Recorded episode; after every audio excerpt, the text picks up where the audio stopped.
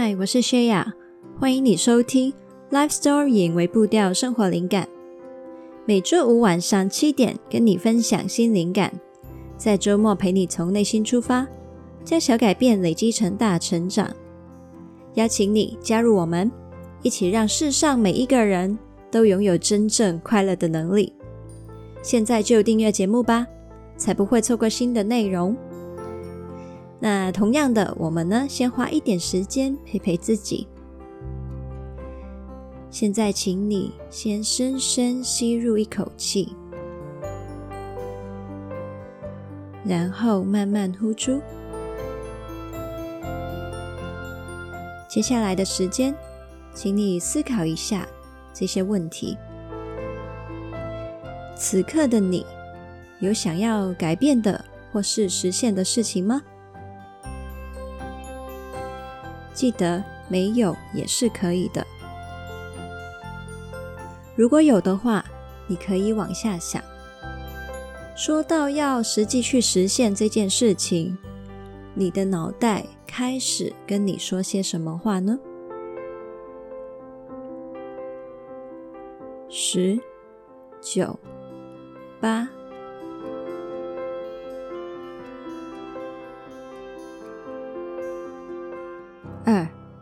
一零，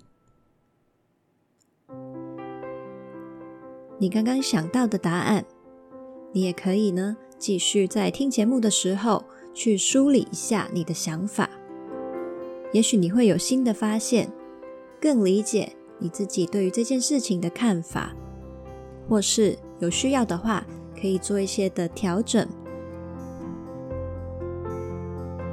现在，请你再次深深吸入一口气，然后慢慢呼出。欢迎回来这里。那上个星期呢，我们节目暂停了一次。那我在那个空档里面呢，制作了一门免费的线上课程，叫做《创造改变的情绪科学》。那我也开了一场直播来跟大家分享这个内容。那不知道你有没有一起上线听课呢？有很多 writers 问我啊，我没有跟到直播，诶，有重播可以看吗？有有有，我已经把影片整理好上传了，你可以点资讯栏里面的链接报名参加。那这门课聊些什么呢？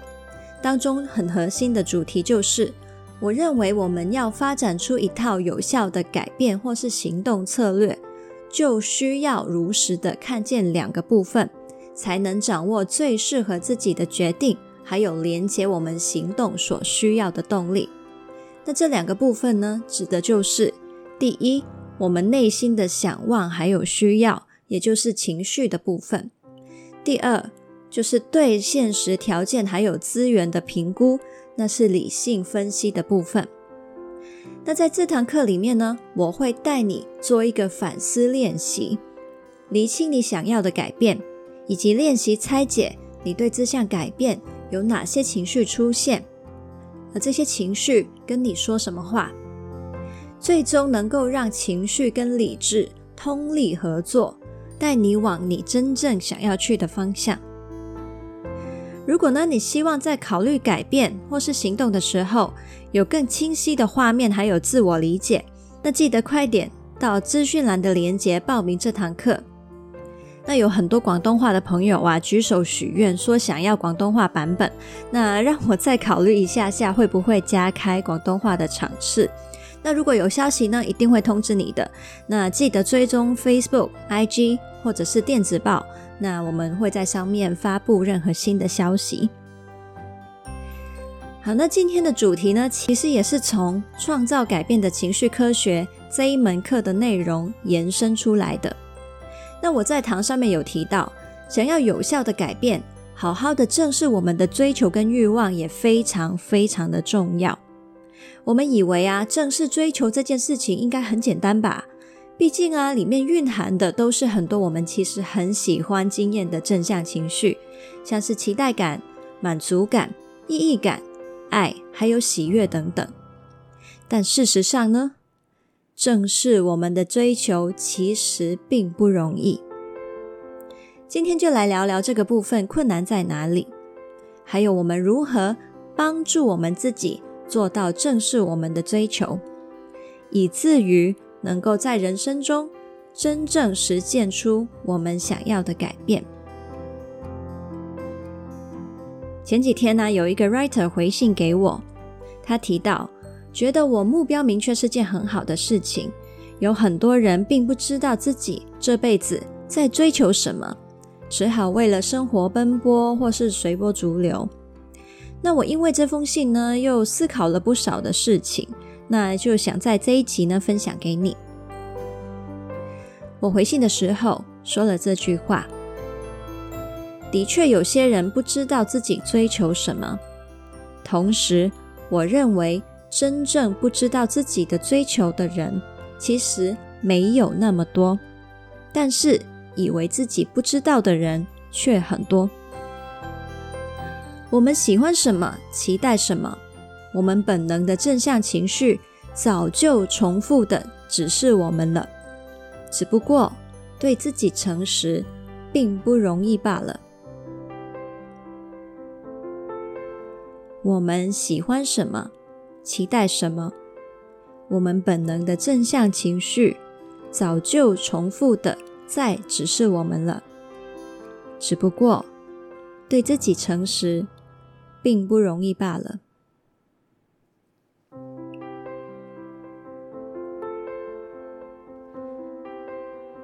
现在呢，我就来跟你分享，我认为我们无法诚实的看见我们的追求的原因。其中一个呢，就是因为。我们用应该或不应该来框架我们的追求，那这个呢，会形成了两种状况。那我接下来会逐一分享。第一种现象就是，这些应该让我们无法承认内心真正想要的追求。那我讲一个故事来做例子。有一个二十岁的年轻人阿俊。父母呢，都是属于低收入的阶层，辛辛苦苦的把三个孩子养大。阿俊他作为长子，非常的争气，书读得很好，在读大学的同时呢，也一边出社会打工帮补家计。他每天的生活除了读书就是打工，为的就是希望让家人过得轻松一点。他其实呢，从小就很喜欢电影、电视剧，很喜欢沉浸在故事的世界里面，想象每一个角色的心境，描绘故事的每一个转折点。他曾经好几次闪过“啊，我好想要当个编剧啊”的念头，但是这个念头呢，从来都不曾在他的心中生根。为什么呢？当这个想象浮现，阿俊很快就会对自己说：“家里的人过得那么辛苦，你应该要脚踏实地的赚钱，怎么还敢想什么梦想啊？还有，父母牺牲了那么多，把我们抚养大，我凭什么做自己想做的事，任性的追求我的快乐呢？”于是。他的愿望一出现，就会被他像打地鼠一样塞回去地底深处，仿佛什么都没有看见。这样的故事呢，其实也是很多人的故事。你会不会也像是这样，用不应该来否定你的追求呢？这样听起来啊，他的想法很合理啊。但是接下来，我想要跟你一起拆解一下。他逻辑上的谬误。谬误一，他把现实还有理想视为势不两立，他以为只能两者选一个。我们有时候呢，总觉得自己一旦看见了内心的追求，就一定会或一定要马上全身投入去实现，因此必须抛弃很多现实的责任。但是谁说我不能又选现实又选梦想呢？阿俊他可以把成为编剧的梦想种子种在心里面，花很多很多年去实现呢？当务之急，也许的确需要把大部分的心力、时间放在为家人分担上，但是同时呢，他也可以为未来成为编剧开始沿路做准备。在现在资讯很发达的年代，不像以前啊，想要学什么都一定要掏一大笔钱出来进修才可以开始。他可以先从网上面免费的资源开始学习，自己也可以动笔开始练习写剧，这都是一些累积实力的过程。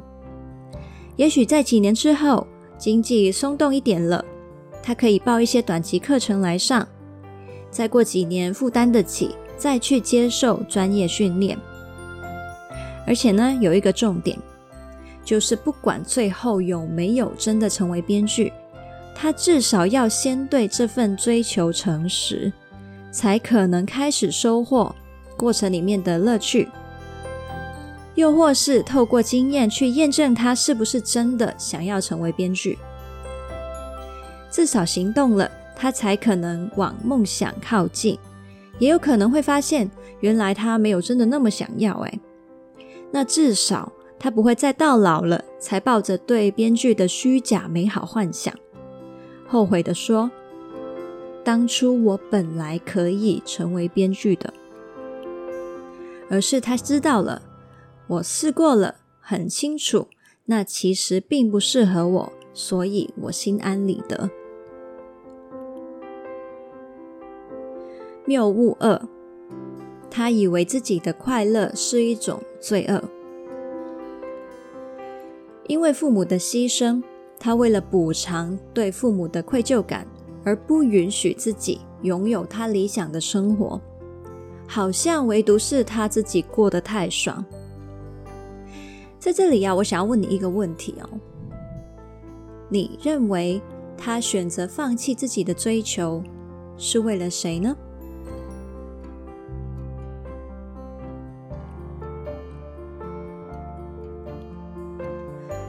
想好了吗？好，那现在呢，我们站在父母的角度想想，他们辛辛苦苦的把孩子养大，是为了什么呢？就是为了孩子长大后也辛辛苦苦的生活，回头养他们吗？我想不是的。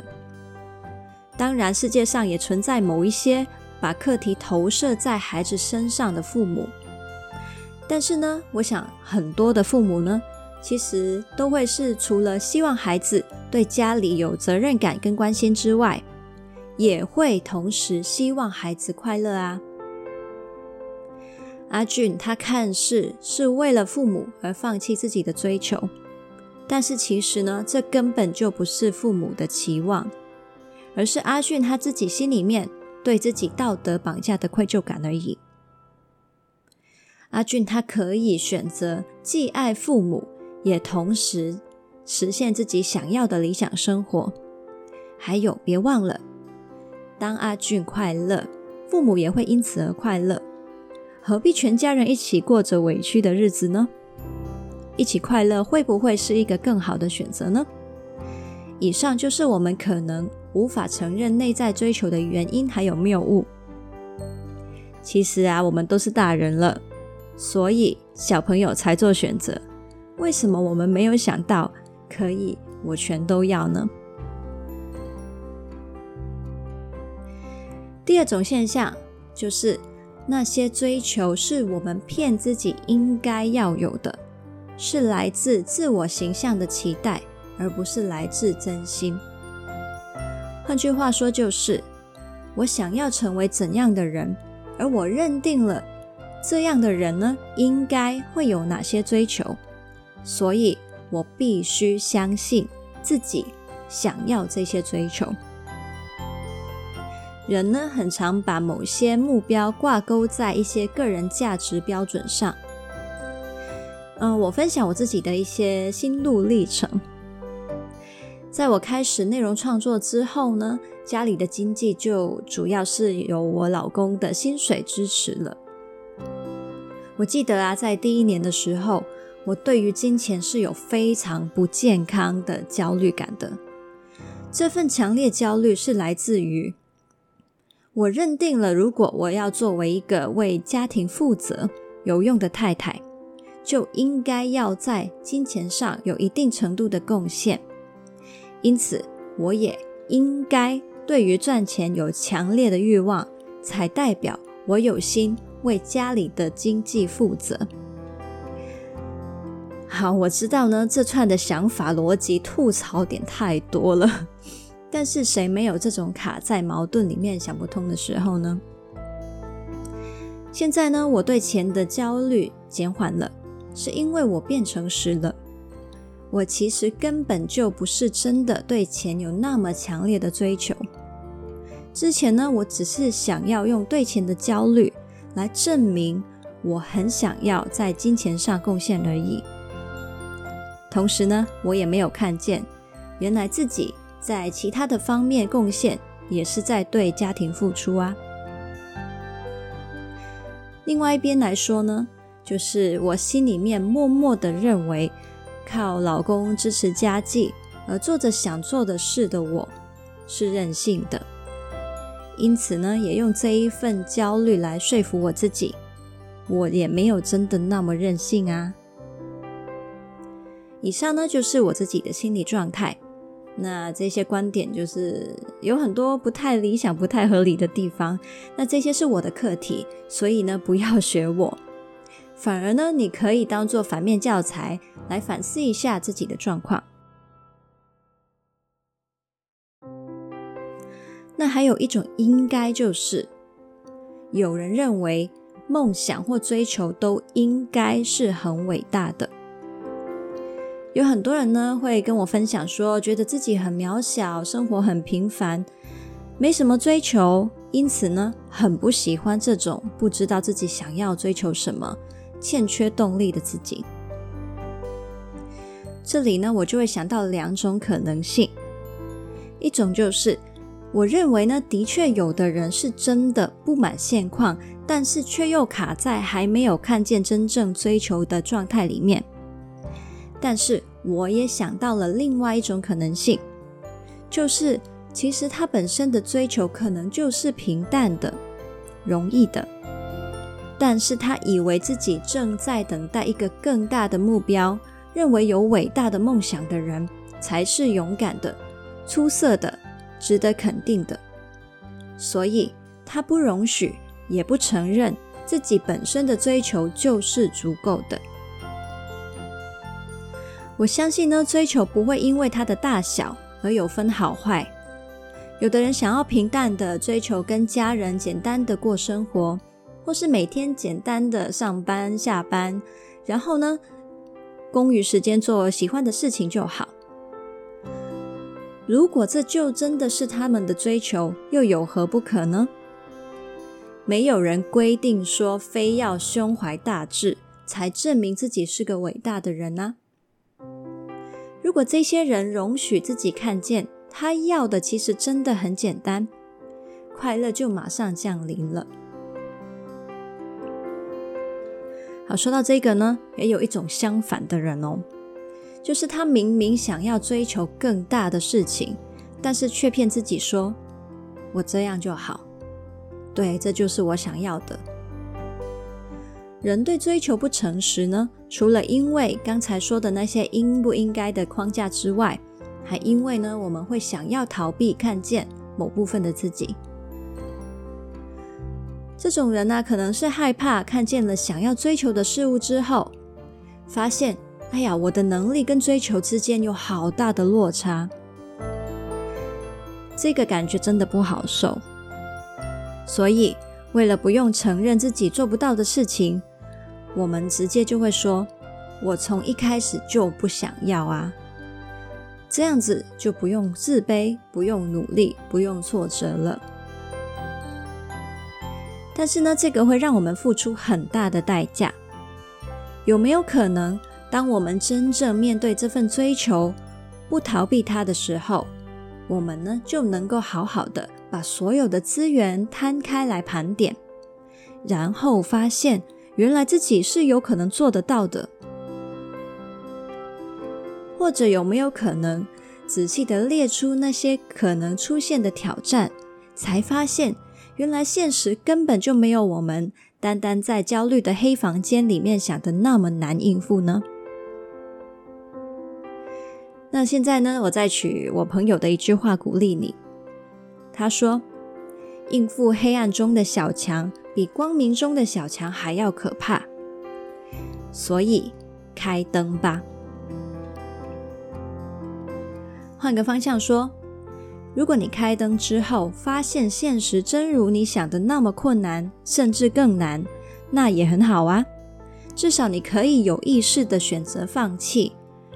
如果你觉得不甘心的，那就继续想办法。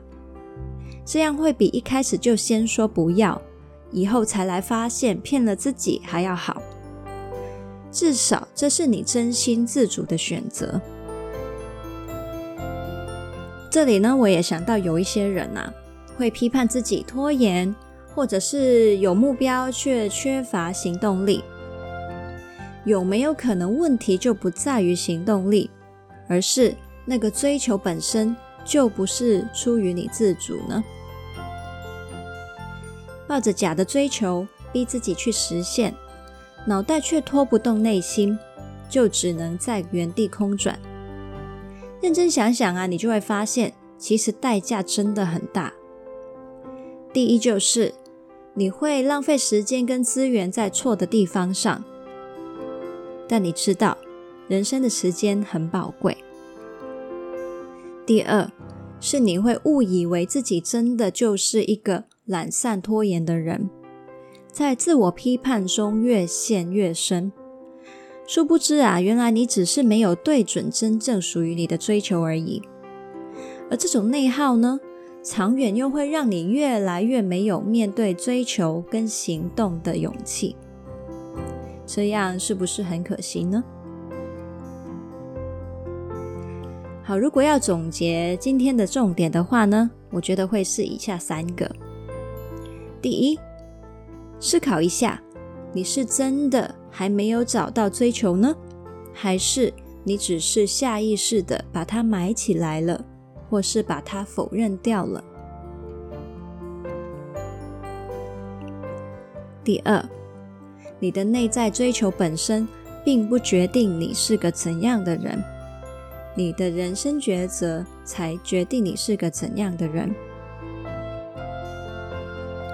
第三，不用害怕看见你真实的追求，你永远都可以选择加入你对现实跟责任的考虑，创造出既负责任又能够追求所爱的选项。前提是你要先看见了，才会有选择。来到最后，关于追求还有目标。我想要分享一个我认为很重要的观点：追求跟目标啊，是一个需要持续调整的定向，而不是一个定点。不管是环境还是你自己，都是流动的。你会因为环境的改变，你自己的人生阅历累积等等，有了新的发现，还有最符合当下的需求。例如阿俊，也许走着走着，发现自己真的不适合当编剧。而他能诚实的接受这一个发现的时候，他就有了重新选择的自由，不用再执着的走下去。也有可能啊，以后某一天他又发现自己好像又不知不觉累积到了适合的特质，又想要重新开始往那里进发也说不定。总之呢，每个当下都保持高度的自我觉察力，还有弹性，对自己诚实。就能够过得有动力又自由。那这里再次分享一下，如果你想要更了解我如何用情绪的机制解释改变的过程，还有行动力，或是呢有一些正在考虑的改变，想要好好的做一个练习厘清的话，记得呢去资讯栏的连接报名《创造改变的情绪科学》这一门免费的线上课。祝你看见，还有活出你真正想要的人生。如果你觉得这门课会适合谁，记得也要分享给他。这个免费资源呢，希望对大家都有帮助。那这一周的微步调任务就是重新检视一下你刚才节目开头想要的改变，到底是出自真心，还是有某部分是被框架所影响了呢？那这一集的文字稿是放在 lifestory 点 co 斜线诚实看见追求。如果你想到有谁会需要或喜欢这一集节目的话，记得要分享给他，一起让世上每一个人都拥有真正快乐的能力。记得要订阅我们节目，帮我们打五星评分，还有留言，这样可以让更多人看到这个节目。而你们的留言呢，也会让我知道呢，你们对这个节目的想法，让我也可以知道往哪一些方向去走，去调整。还有邀请你订阅灵感电子周报，那我每个礼拜天都会发一封信给你，跟你分享生活体会。有很多 writers 都很喜欢这样子的交流。你也可以在 Facebook、IG 上面找到我，我会在上面发放贴文，还有一些线动，跟你互动，陪你将小改变累积成大成长。想要支持我持续跟你分享灵感的话，你也可以赞助我。我们最近呢推出了新的赞助方案，有兴趣呢也可以点进去连接去了解。那也非常的感谢，就是最近呢有参加这些赞助方案的 writers 们。你们的支持呢，对我来说真的真的非常的重要。如果你说你想要找一些呢，可以帮你成长、帮你呢去了解自己的一些方案的话，那你也可以去聊心成长旅行社看看我们有什么商品呢，是会对你有帮助、适合你。刚刚讲的所有连接都可以在资讯栏找到。那我们就下次见啦，Happy Life Story，拜拜。